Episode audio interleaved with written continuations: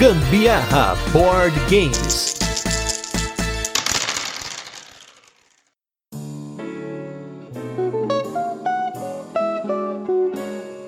Jogo de colocação de peças, você prefere deixar o seu tabuleiro bonito ou ganhar? Eu sou o Gustavo Lopes. Eu sou a Carol Guzmão e esse é mais um episódio do Gambiarra Board Games, o seu podcast sobre jogos de tabuleiro que faz parte da família de podcasts Papo de Louco. E hoje, no nosso episódio 118, a gente vai falar de um jogo já consolidado, porém, como a gente recebeu muitos pedidos, inclusive meu, a gente vai fazer vitrais maravilhosos da Igreja Sagrada Família em Sagrada. Mas antes, vamos para os recadinhos e os destaques da semana e logo a gente volta com a nossa resenha. Vamos apresentar o jogo, comentar como funciona e depois falaremos curiosidades, experiência com ele e a nossa opinião. E nos destaques da semana hoje, hoje é dia da Carol brilhar nesse destaque, porque o jogo mais esperado da vida dela, o maior hype dela é o nosso primeiro destaque. Banco Imobiliário! Ah, haha! Trololó. Não, gente, claro que não. Rush MD! Chega mais! Vamos falar dele, minha gente. Esse que era o meu hype, esse era o único jogo que eu estava aqui ansiosíssima para jogar. E aí, então, conforme a gente fez um pedido pro meu cunhado que veio lá da República Tcheca, trazendo esse jogo pra gente dentro da bagagem dele lá. Esse é pra mim, esse, esse daí foi paixão à primeira vista, assim que eu assisti o vídeo dele lá no Dice Tower. E foi sinceramente, realmente, amor à primeira vista, não tem outra explicação. Esse jogo era para vir. Mas é que tá, ele era tudo que você esperava? Comer... Porque para quem não conhece, gente, Rush MD é uma reimplementação do jogo Kitchen Rush que tem aqui no Brasil. Ele foi publicado pela editora Flick Game Studio, que é um jogo em tempo real no qual os jogadores estão tentando organizar ali um restaurante, no caso do Rush MD, é um hospital. Não, ele não era tudo que eu esperava, ele é mais do que eu esperava. Esse jogo foi Graças a Deus. muito incrível. Eu fiz tudo. Eu, depois de ter recebido, eu abri o jogo, fui eu que montei as caminhas, fui eu que destaquei tudo sozinha e não quis dividir, dar esse gosto pro Gusta. Fui somente eu quem mexeu com ele. Foi maravilhoso, minha experiência digna inteira. E já jogamos ele em dois jogadores, três jogadores, quatro jogadores. Todas as experiências tão caóticas quanto, mas todas são muito legais. Eu gostei também do jogo. Confesso que eu gostei dele muito mais do Kitchen Rush. Eu não lembro por que, que eu, na época, eu não tinha gostado do Kitchen Rush. Teve alguma coisa na partida que eu não curti, mas o Rush MD, excelente. Realmente, a Carol acertou nessa. E forte abraço pro Butileiro que achou que a gente ia entrar mais uma furada igual do Antiquity e deu certo de novo, viu, Butileiro? Olha aí. E só comentário: designer do jogo, um dos designers, Davi Turquinho ou David Tursky, designer do Anacron também. Olha aí. Ele, quando é co-designer, tá sempre acertando. Só precisa vir pro Brasil esse jogo, gente. Muitas, muitas outras pessoas precisam jogar também. Fiquem de olho aí, editoras, porque provavelmente a gente vai fazer um cast dele, porque a gente já tá jogando ele bastante, então alivia o fato de ter jogado bastante para que a gente já pode fazer o cast, né? Facilita até. Oh. E em segundo lugar, esse era o meu hype de 2020, um dos jogos assim que eu tava vidrado nele, desde a época que ele tinha só o manual no BGG, tinha só alguns comentários, que é o jogo Praga Caput Regni, ou Praga Capital do Reino. Um jogo aí do Vladimir Sushi, que a gente comentou lá no Cidade Submersa, já tem umas semanas aí que a gente fez o cast, se não me engano, é o 114. E no Praga Caput Regni, nós estamos aí, se não me engano, 1355, reconstruindo a cidade de Praga. Então você tem lá a Charles Bridge, que é a ponte de, do Rei Charles, você tem lá o Hunger Walls, tem alguns monumentos que você constrói a cidade velha e tudo mais. E para quem ouviu o nosso episódio dos hypes de Essen, eu falei muito desse jogo naquele dia, comentei o porquê que eu tava no hype, o que, que ele representava para mim, que meu irmão já tinha comprado o jogo. Ele foi anunciado pela Mosaico algumas semanas depois, porém a nossa cópia chegou antes dele ter sido lançado aqui no Brasil e a gente já jogou. Uma ressalva por hora, porque eu ainda não peguei o tempo do jogo, né, o timing dele, ele tem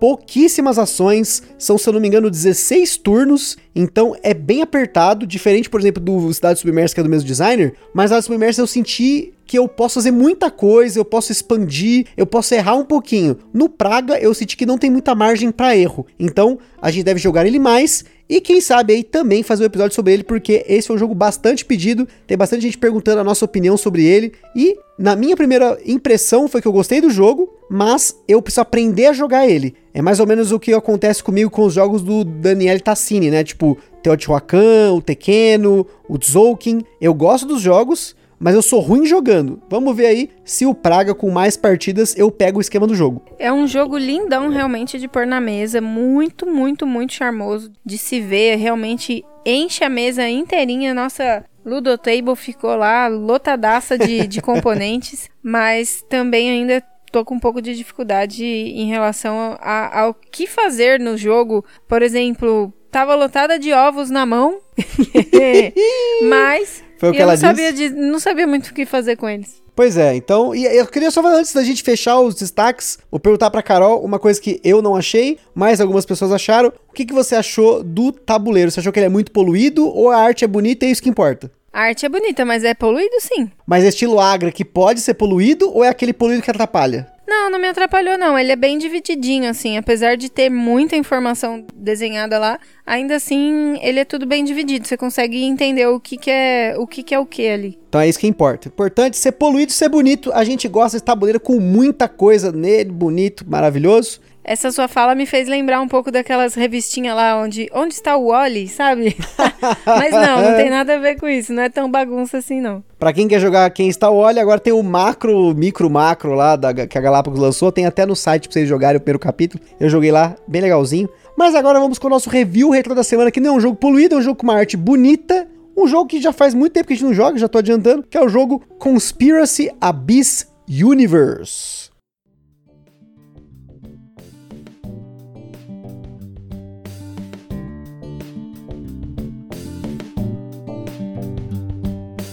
Conspiracy Abyss Universe é um jogo no universo do jogo Abyss do Bruno Catala, um jogo que a gente falou aqui no nosso episódio número 57. Esse jogo é do nosso amigo Rafael, ele que gosta desses jogos pequenininhos. É um jogo que tem caixinha de latinha, então com certeza não é meu, né? Porque além do Sushi Go não tem mais nenhum jogo de latinha aqui na nossa coleção. Um jogo gostosinho de jogar, 2 a 4 jogadores, bem sim, você vai montando uma pirâmide invertida de carta. Essas cartas vão combando entre si as cores. Assim, na época que a gente jogou, eu me diverti bastante, mas eu não sinto falta dele. Acho que se o Rafael, quando acabar a pandemia, ele chamar pra gente jogar junto, com certeza eu vou jogar. Mas hoje é um jogo que a gente não joga há mais de um ano e, infelizmente, tem tanto jogo pequeno nesse mesmo estilo que eu não sinto tanta falta pra jogar. Mas na época a gente aproveitou bastante. É, esse jogo, acho que ele caiu no nosso abismo de jogos. mas, de-. Mas de qualquer forma, é, é um jogo que na época eu achei muito bonito. Tanto que no meu Instagram pessoal eu tenho poucas fotos de jogos e o Abyss é um deles que eu coloquei lá, porque eu achei muito bonito ele disposto lá na mesa. E na época a gente aproveitou tanto que a gente jogou, fazendo uma pirâmide maior, a gente fez umas loucurice com ele lá, pra vocês terem uma noção do aproveitamento, mas é bacana que tem algumas coisas que podem ser passageiras no jogo de tabuleiro, você não precisa ter tudo. Você pode jogar o jogo do seu amigo, legal, aproveitou, passa pra frente, depois você pode pegar emprestado, ou você pode, num futuro, jogar. Inclusive, falando em jogo futuro, passado, semana que vem, vai ter um episódio que a gente vai comentar mais um pouco sobre isso, sobre jogos que vêm e vão, mas por hoje é isso. Agora vamos com o nosso jogo da semana, que esse sim a gente jogou muito tempo antes de começar o podcast. Ele demorou pra entrar pra coleção, mas agora entrou pra ficar, que é o jogo Sagrada.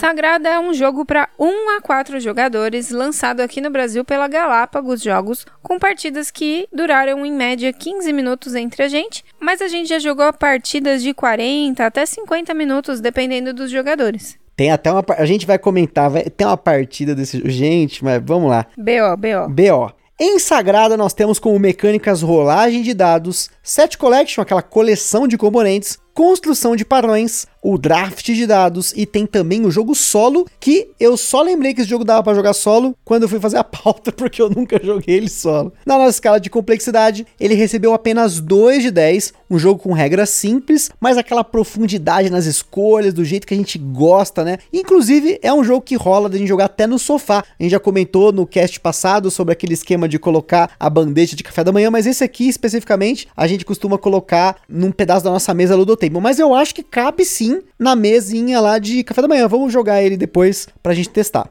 O Sagrado ele ficou bastante tempo disponível, teve promoção tudo mais, mas na data do cast que a gente gravou aqui, pouquíssimas lojas ainda tinham esse jogo. A gente não sabe se a Galápagos tem planos para um reprint, então a gente recomenda que você fique de olho sempre nas notícias. Mas, ainda assim, o Ministério do Gambiarra Board Games adverte que os jogos de tabuleiro, como qualquer hobby, pode acender na gente aquela vontade de sair comprando tudo, mas a gente, claro, sempre recomenda que você não compre por impulso. A gente sugere que consultem a, a opinião de outros criadores de conteúdo. Para ajudar nisso, a gente coloca lá no link de cada cast que a gente lança lá no site do Papo de Louco, né? Outros criadores para vocês poderem conferir. E a gente também indica que vocês procurem formas para alugar ou até jogar o jogo de forma digital antes de tomar sua decisão. E para quem quiser jogar Sagrada na forma digital, ele está disponível como aplicativo pago para Android, iOS, Nintendo Switch e também na Steam. Em Sagrado, os jogadores estão de uma forma abstrata montando um vitral da Sagrada Família, aquela igreja famosíssima do Gaudí, que ainda está em construção depois de quase, sei lá, 150 anos que ela está sendo construída. Porém, você usa nesse jogo dados coloridos para formar a parte inferior desse vitral. Essa montagem é um quebra-cabeças de números e cores que não podem se repetir ortogonalmente, ou seja, um 3 verde não pode ter nenhum 3 nem nenhum verde em cima, embaixo e nem dos lados, mas na diagonal, tudo certo. Mas para dar aquela dificultada, no começo do jogo cada jogador recebe a base do seu vitral, que é uma cartela de 5 colunas por 4 linhas que é encaixada no seu tabuleiro de jogador. Alguns espaços dessas cartelas estão em branco, permitindo que você coloque qualquer dado, porém, alguns espaços exigem que você coloque um número específico ou uma cor específica. E não é só isso, no começo do jogo, cada jogador recebe uma das cinco cartas do objetivo privado, que é basicamente qual cor no final do jogo você vai somar o número de todos os seus dados para pontuar e além disso, são colocadas na mesa três cartas de objetivos públicos com diferentes tipos de exigências, como não repetir números nas colunas ou que cada conjunto de cinco cores do seu tabuleiro te dá pontos e por aí vai. O Sagrado é jogado em 10 rodadas, sendo que no início de cada rodada, um jogador vai rolar um número de dados igual ao número de jogadores, mais um, e os jogadores pegam esses dados numa ordem de turno vai e volta. Então, o primeiro jogador pega um dado, depois o próximo também, depois o outro, enfim. E aí, os últimos são os primeiros. Então, de trás para frente, volta pegando dado de novo. E aí o dado que sobra é colocado numa trilha que representa o andamento do jogo, porém, dependendo das cartas de ferramenta que são colocadas em jogo no começo da partida, você pode até utilizar esses dados no futuro. Existem 12 cartas de ferramentas, mas apenas 3 delas entram em jogo. E elas permitem que você gaste um recurso no jogo, que são tokens de benefício, que você recebe no começo do jogo também, de acordo com a dificuldade da sua cartela. Cartelas mais complexas dão mais tokens. Esses tokens valem ponto no final do jogo, mas você também pode gastá-los em seu turno para usar uma habilidade de uma dessas cartas de ferramentas. Os jogadores vão se alternando em sentido horário em quem será o jogador que rolará os dados tirados de um saquinho no início de cada rodada, e o primeiro e o último a pegar o seu dado e colocar na sua janela. Ao final de 10 rodadas, o tabuleiro com a trilha de turnos é virado, então começa-se a contagem dos pontos. Os jogadores somam os pontos obtidos com as combinações de cada carta de objetivo público. Da sua carta de objetivo pessoal,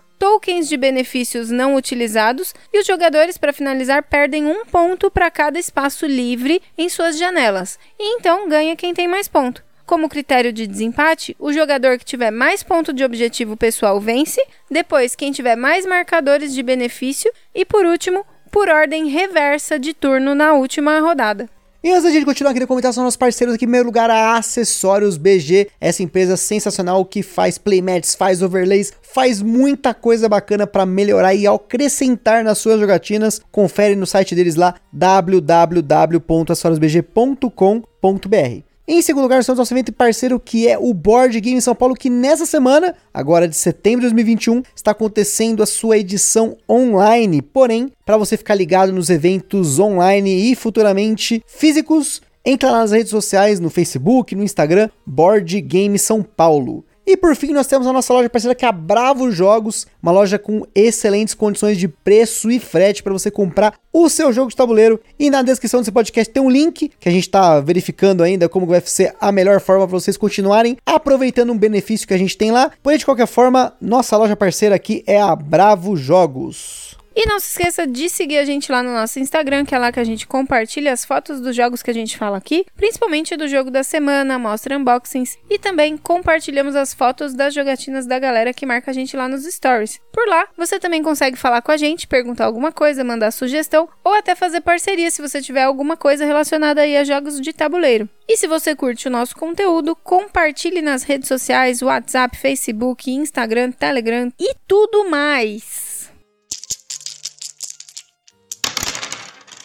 Sagrada foi um dos jogos que nós felizmente conhecemos na época dos eventos físicos lá do Board Game São Paulo, bem antes da pandemia, mas bem antes mesmo. Acho que a gente jogou inclusive ele no lançamento dele aqui no Brasil, mas na hora de falar das experiências, a gente vai comentar um pouco mais sobre a nossa experiência inicial sobre ele. Acho que a grande questão aqui é que na época que ele saiu, nós tínhamos poucos jogos e nós não jogávamos tanto quanto hoje. Então, ter vários jogos abstratos na coleção não se justificava. Então, acabou que levou bastante tempo até que a gente pegou ele numa troca. Até porque pra gente foi uma grande surpresa descobrir que na data que a gente foi gravar esse cast, só tinha três lojas que a gente conhece vendendo o Sagrado enquanto que alguns meses atrás ele estava disponível em tudo que é canto e por um preço bem acessível. Não sabemos o quanto ele fez sucesso no Brasil, mas comparando, por exemplo, com o Azul, que é um outro jogo abstrato da Galápagos, que veio inclusive com expansão e todas as edições do jogo, talvez ele não tenha sido o esperado, porque ele tem várias expansões e nenhuma delas veio para cá até então. E a primeira delas é a Fifth and Sixth Player Expansion,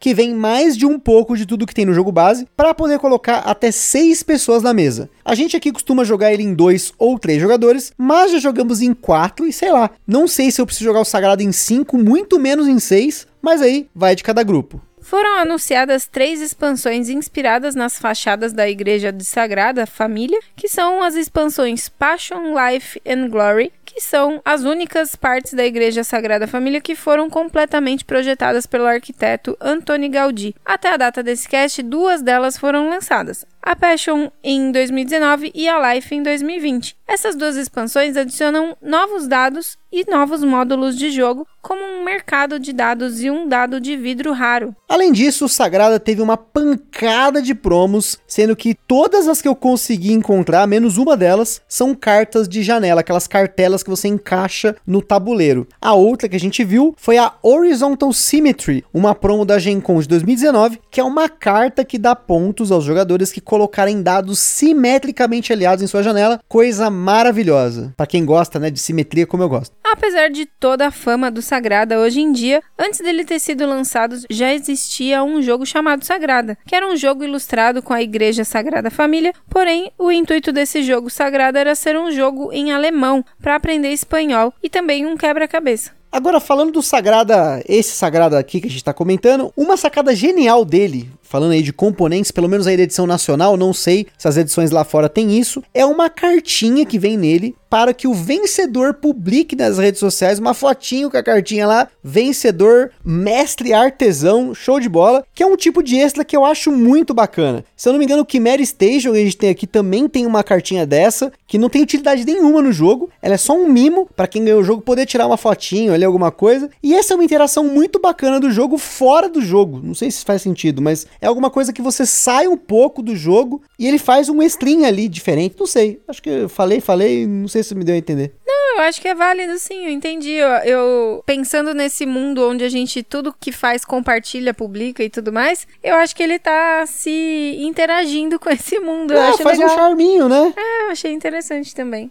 Bom, e como esse jogo tem cartas, ele tem sleeves, são bem poucas, né? Tem menos de 30 cartas de tamanho padrão. A gente optou por não eslivar as nossas porque elas não são tão manipuladas assim durante o jogo, é só no setup mesmo, então tá tudo certo. Agora, gente, falando das experiências, eu não me lembro se eu já contei essa experiência aqui no Gambiarra, já contei em lives em alguns lugares, mas a nossa primeira experiência com o Sagrada foi uma das nossas primeiras experiências com eventos de jogos de tabuleiro e foi uma das nossas primeiras experiências com gente roubando, se não a única que eu vi alguém propositalmente na caruda roubando num jogo de tabuleiro. Gente, Jogo tabuleiro é uma diversão, é aquele momento de interação, aquela zoeiragem, enfim. Você pode interpretar e jogar jogos de diversas formas, mas é muito tosco quando o cara começa a dar aquele plip no dedo assim para mudar o valor do dado que ele encaixou no tabuleiro. A gente tava de olho, eu e a Carol tava jogando em quatro pessoas, com duas pessoas desconhecidas, eram dois carinhas lá no evento. E aí, um dos malandrões, toda hora que ele colocava o dado, ele ia lá e plip. Eu vi ele mexendo, ele mudando o número.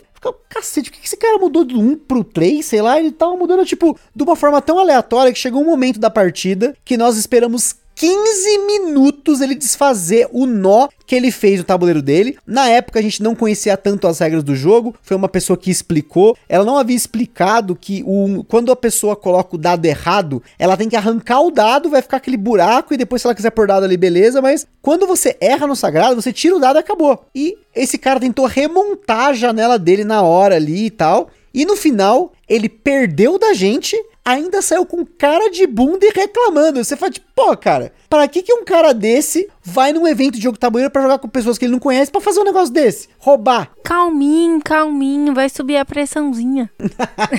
Gente, é tosco, então fala a verdade, é muito tosco. Não seja esse cara. E talvez por conta disso, por ter associado essa partida ao Sagrada, ao longo dos anos que a gente jogou outros jogos, sempre pensava no Sagrada, eu lembrava dela e, tipo, jogo tipo ok, né? A gente não chegou a ter ele na coleção. Até que, como eu falei, a gente viu um brother aqui da cidade trocando o jogo no Facebook, a gente fez uma oferta para ele, ele aceitou, a gente ofereceu um Jaipur para ele, trocamos pelo Sagrada. Carol ficou super feliz, porque era um jogo que ela sempre falou dele, que ela lembrava bem dele, apesar, né, dessa experiência tosqueira que a gente teve inicialmente. Porque é lindo, bonito, maravilhoso maravilhoso. Exato, aquele monte de dado, dado translúcido, vitral tal. E agora é um dos jogos que a gente gosta muito de jogar, final de noite, um jogo rápido. A gente jogou antes dessa gravação, como a gente tira aquelas fotos pro cast, eu tinha esquecido de tirar as fotos, a gente tá de férias, né? E aí, em 17 minutos e 52 segundos, nós jogamos no Sagrado aqui, na mesa, bonito, maravilhoso, tudo certo. É, apesar dessa experiência aí, que a gente teve a primeira experiência com ele, isso não me afetou em nada. Eu sou uma pessoa que releva, sem mágoa, sem nada. Perdemos tempo no final do jogo lá, com o cara refazendo todo o Pois tabuleiro é. dele lá, mas beleza. Enfim. Ele nem podia ter refeito a bagaça, mas anyway. Se menino, pare, foi tranquilo, já passou. Agora a gente joga direitinho aqui, entendeu? Então, minha gente, vai jogar com a gente aqui na nossa casinha? Não vai roubar, não, hein?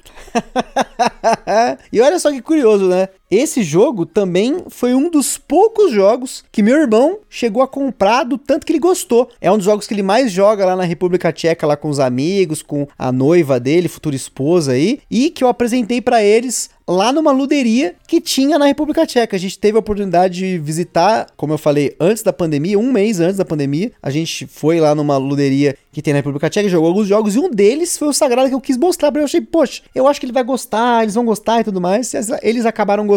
Pra você ver, ele não é um cara muito gamer, apesar de que nessas férias ele teve uma imersão aqui em casa, né? Ele já jogou quase 40 jogos em 4 dias. Né? Foi quase um internato, meu Deus.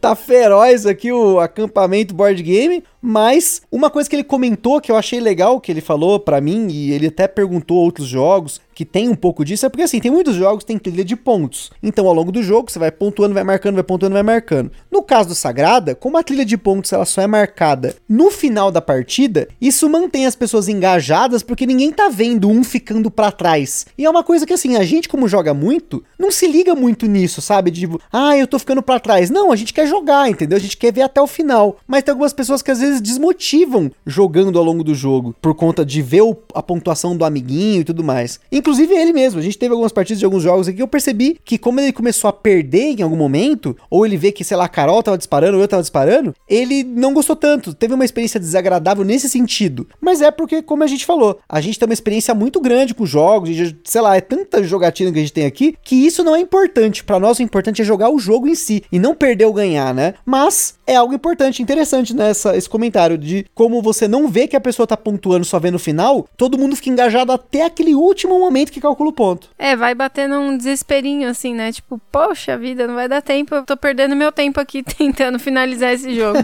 né? Pode ser que a pessoa tenha essa impressão, né? Mas é que a gente não tem, né? Às vezes eu tenho, sim, às vezes eu fico fico lá bem na lanterninha, eu fico desesperada lá, poxa vida, vou poder fazer mais nada para salvar aqui, vou, vou só tentar ferrar com ele. Às vezes, quando eu falo que eu tô ferrando o amiguinho, às vezes é porque eu tô nessa É, situação. Tá ferrando eu, no caso, né? O amiguinho sou eu Ah, aqui, né? eu vejo que eu tô na lanterninha lá, não, não posso fazer muita coisa, então vamos ferrar com a vida do amiguinho. E um negócio que eu comentei no começo é que esse é um jogo que eu perco a partida, mas eu não perco o vitral bonito. Eu tenho dificuldade de equilibrar a simetria, a boniteza ali do, do meu vitral com ganhar o jogo, porque muitas vezes vale mais a pena você deixar um buraquinho ali no seu vitral para fazer, sei lá, 3, 4 pontos e eu tenho esse toque que eu não gosto de deixar buraco no meu vitral. E é engraçado porque todas as partidas que eu ganhei, eu sempre ganhei faltando um dado no vitral. E as partidas que eu perdi, eu completei o vitral certinho. Mas sabe o que acontece, Dolinho? Você é virginianista. Mas olha só, hoje, a partida de hoje, eu consegui ganhar e mantive o vitral completo, gente. Foi um. Foi uma raridade aqui, foi uma mudança de paradigma dessa situação, Hoje mas foi deu. simplesmente um lapso que me deu, alguma coisa que aconteceu, que eu errei dois dados, coloquei no buraco errado. Tá vendo? Você podia ter feito o que o maluquinho fazia, rolava de plip, mudava o valor Aí, aí essa gravação não ia estar aqui numa, numa boa sintonia. Eu ia estar de, de castigo aqui com ele falando na minha orelha. É, gente, dou hobby em jogos, gente. É sacanagem, né? E assim, eu não sei o que a Carol acha, mas eu prefiro muito mais jogar em dois. Eu acho que é muito rapidinho. Esse negócio do joga um, pega dois dados, joga o outro. Aí troca. E joga um, pega dois dados, joga o outro. Do que você tem que jogar. Ou se você pega o primeiro dado, tem que esperar até o terceiro, quarto jogador pegar os dois dele e voltar pra você. Eu acho legal esse esquema Snake, vai e volta, sei lá, de ordem de turno, mas quando as pessoas são rápidas nisso. Que não foi o caso, por exemplo, dessa partida em quatro jogadores que a gente teve. E até mesmo quando eu joguei eu e o Nick e a Cristina, né? Meu irmão o Nicolas, né, Nick? E quando eu joguei eu e a Cristina, tinha um pouquinho de downtime, porque eles tentavam quebrar a cabeça ali. Poxa, vou tentar. E às vezes eu não sei se eu que jogo só se vive uma vez e muitas vezes eu perco por conta disso, mas eu pego muito rápido as minhas jogadas, né? Então, sei lá, talvez esse downtime pra mim em 3 e 4 eu até posso suportar pra poder jogar, mas eu ainda prefiro em dois, porque como a gente e a Carol aqui é The Flash jogando. É, eu gosto de jogar em dois também, porque é mais rápido e tempo é dinheiro. tempo é dinheiro, nossa. Tempo é tempo pra assistir série, né? É, Pois tempo né? é assistir série, terminamos Cobra Kai, terminamos Round 6. Round 6 é excelente, muito legal. Série coreana aí, vale a pena. Mas voltando, voltando, gente, voltando, voltando aí. E só pra finalizar, acho que é, como a gente comentou no comecinho, né, eu falei sobre a gente ter pego esse jogo muito tempo depois que ele saiu, da gente ter jogado, a gente ter gostado dele, a gente viu ele sendo lançado, a gente jogou ele no lançamento e tudo mais tal. E aí fica uma reflexão pra você que tá nos ouvindo aí, a gente fala aí sobre esse negócio do consumismo e tudo mais. Quando você tem vários jogos na coleção, é importante que você tenha jogos diferentes. Isso eu acho que é meio óbvio, né? Mas o diferente pra você vai depender muito do seu objetivo, porque se você é um cara que gosta muito de jogos abstratos, jogos mais estilo antigo, talvez um xadrez, dama, gamão tudo mais, você tem essa paixão por jogos abstratos, não é problema algum você ter jogos, entre aspas, parecidos na coleção. Como, por exemplo, um azul, o Vitral de Sintra, o azul Summer Pavilion, o azul normal. A gente teve os dois aí, o Summer Pavilion e o azul normal, mas o Summer Pavilion foi embora. Mas nós gostamos de jogos abstratos aqui, especialmente esses jogos que rodam bem em dois. Então, na nossa coleção, e por conta de a gente jogar eles à noite, aqui jogar quase todo dia, se justifica ter todos esses. Mas será que pra você justifica ter tudo, ter todos esses jogos? Ter Azul, Sagrada, Dragon Castle? Eu sei que eles são diferentes. A questão não é ser igual ou não. É, você precisa ter jogos abstratos ou ter jogos de um determinado gênero, de um determinado estilo de mecânica. Você precisa ter 35 jogos de alocação de trabalhadores que a gente tem aqui? Não sei. Se você gosta muito, talvez se justifique. Mas só reflexão aí, porque muita gente pergunta: azul ou sagrada? Não sei. Vai depender aí do que você quer. Se você quer um ou outro, beleza. Se você quer ter os dois, beleza. Se justifica ter tudo, perfeito. Hoje, sei lá quantos anos depois que esse jogo foi lançado no Brasil, se justificou a gente ter o Azul, o Sagrado, Dragon Quest, Port Explosion, Nova Luna, são vários jogos abstratos que é só um tema diferente, mas é basicamente um puzzle, né? Todos eles são puzzles. Mas todos eles estão jogados aqui 10, 15 vezes cada um. Então tá tudo certo. É, sempre é importante dosar isso, né, gente? Gambiarra sempre vai advertir isso para vocês, porque, querendo ou não, Mary Kondo já dizia, minimalismo é importante, né? não, não.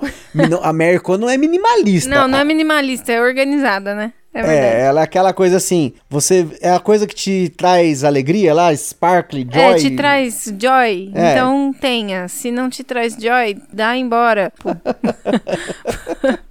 Mas é isso aí, pessoal. Espero que vocês tenham gostado desse episódio. Confira aí outras resenhas, gameplays, unboxings aí do Sagrada, para que você tenha certeza que esse é um jogo que você quer realmente tê-lo na sua coleção, que você quer jogá-lo, se não jogue ele antes de comprar. E é isso aí. Aquele forte abraço e até a próxima. Hasta la vista, beijo.